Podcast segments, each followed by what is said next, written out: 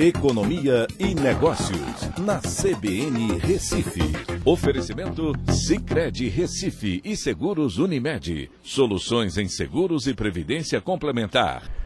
Olá, amigos, tudo bem? No podcast de hoje eu vou falar sobre as vendas do varejo, que cresceram 1,2% no mês de julho, assim agora recuperando o patamar recorde da série histórica. São quatro taxas de crescimento seguidas nos últimos quatro meses, mostrando uma retomada importante do consumo brasileiro. Até julho, quatro dos dez setores pesquisados recuperaram as perdas com a pandemia.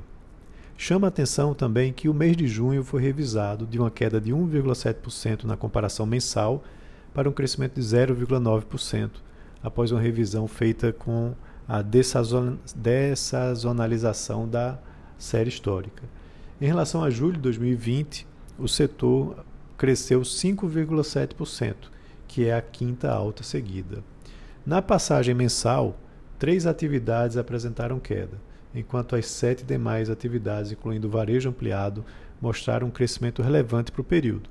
Chama muita atenção outros artigos de uso pessoal e doméstico, que tiveram um crescimento de 19,1%.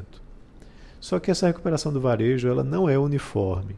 Né? Apenas quatro setores estão no positivo, enquanto você tem setores é, como é, a parte de é, combustíveis e lubrificantes, tecidos, vestuário e calçados, equipamentos e materiais de escritório, livros, jornais, revistas e papelaria, que ainda não se recuperaram. E esse último com uma queda impressionante, né? ainda está 70% abaixo né, do nível de é, de fevereiro, antes da pandemia.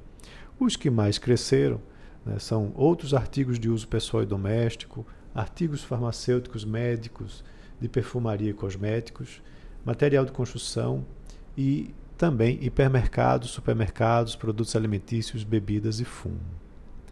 Quando a gente olha também regionalmente, a maioria dos estados apresentou um crescimento positivo nessa passagem do mês, mas na comparação anual ainda há um número importante de estados que ainda não se recuperaram. Ou seja, a retomada do varejo também é divergente de forma regional. E é interessante a gente entender o que é que está por trás disso. Né? A retomada do consumo ela é influenciada pela reabertura gradual da economia, né, com a diminuição das restrições de contato social, e também pelos estímulos monetários, né, como principalmente o auxílio emergencial. E vale também chamar a atenção que o emprego formal tem colaborado, pois vem apresentando um crescimento contínuo durante esse período. Então é isso, um abraço a todos e até a próxima.